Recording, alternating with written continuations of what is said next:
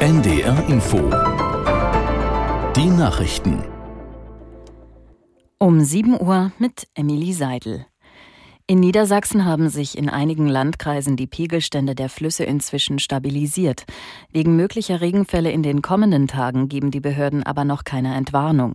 Jasmin Janosch in Hannover zum aktuellen Stand. Auch wenn sich die Lage dank des trockenen Wochenendes stabilisiert, waren in der Nacht wieder hunderte Einsatzkräfte im Dienst.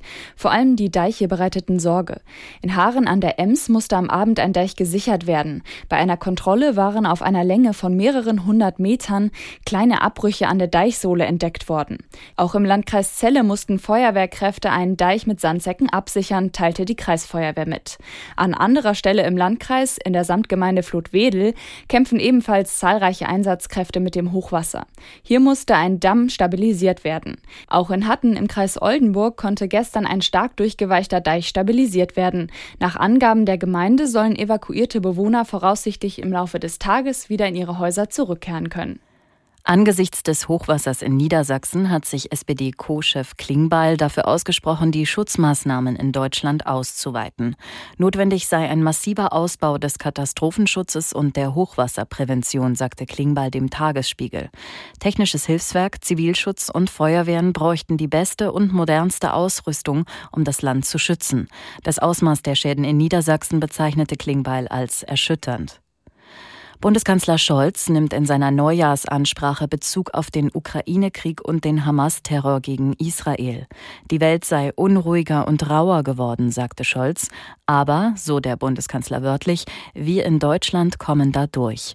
Aus Berlin Andreas Reuter. Nach dem Urteil des Verfassungsgerichts zum Bundeshaushalt könnten nicht alle Vorhaben der Regierung umgesetzt werden, räumt Scholz ein. Dennoch gebe es konkrete Entlastungen für die Bürger. Nur indirekt geht Scholz auf die Dissonanzen in seiner Ampelregierung ein. Auf manch laute Debatte hätte er durchaus verzichten können, so der Kanzler. Aber, so wörtlich, ganz ohne Diskussion über den richtigen Weg funktioniert Demokratie nicht.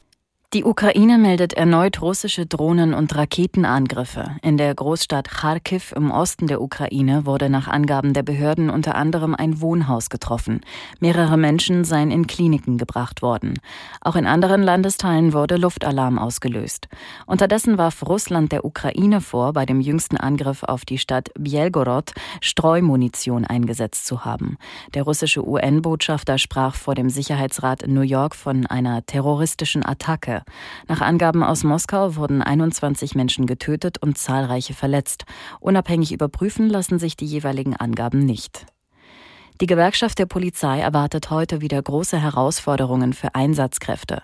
Der GdP-Vorsitzende Kopelke sagte den Zeitungen der Funke Mediengruppe, die Silvesternacht werde wie in der Vergangenheit eine Belastungsprobe für Polizei, Feuerwehr und Rettungskräfte. Zugleich warnte er vor Alarmismus. Die Gesellschaft werde nicht immer brutaler, es gebe aber Gruppen, für die schwere Gewalt etwas Normales sei. Das waren die Nachrichten. Das Wetter in Norddeutschland. Viele Wolken, vor allem im Osten trockener Beginn mit etwas Sonne, dann von Westen her zeitweise Schauer, bei maximal 5 bis 10 Grad. Morgen wechselnd bewölkt, ebenfalls von Westen her sich ausbreitende Schauer, vereinzelt mit Graupel, Höchstwerte 5 bis 8 Grad. Und die weiteren Aussichten, am Dienstag von Südwest nach Nordost ziehender Regen, davor und dahinter trockene Abschnitte 4 bis 9 Grad und am Mittwoch häufig Regen, stellenweise mit Schnee vermischt 3 bis 9 Grad. Es ist 7.04 Uhr. NDR Info Podcast jetzt. Vertikal, horizontal. Glaubens- und Gewissensfragen.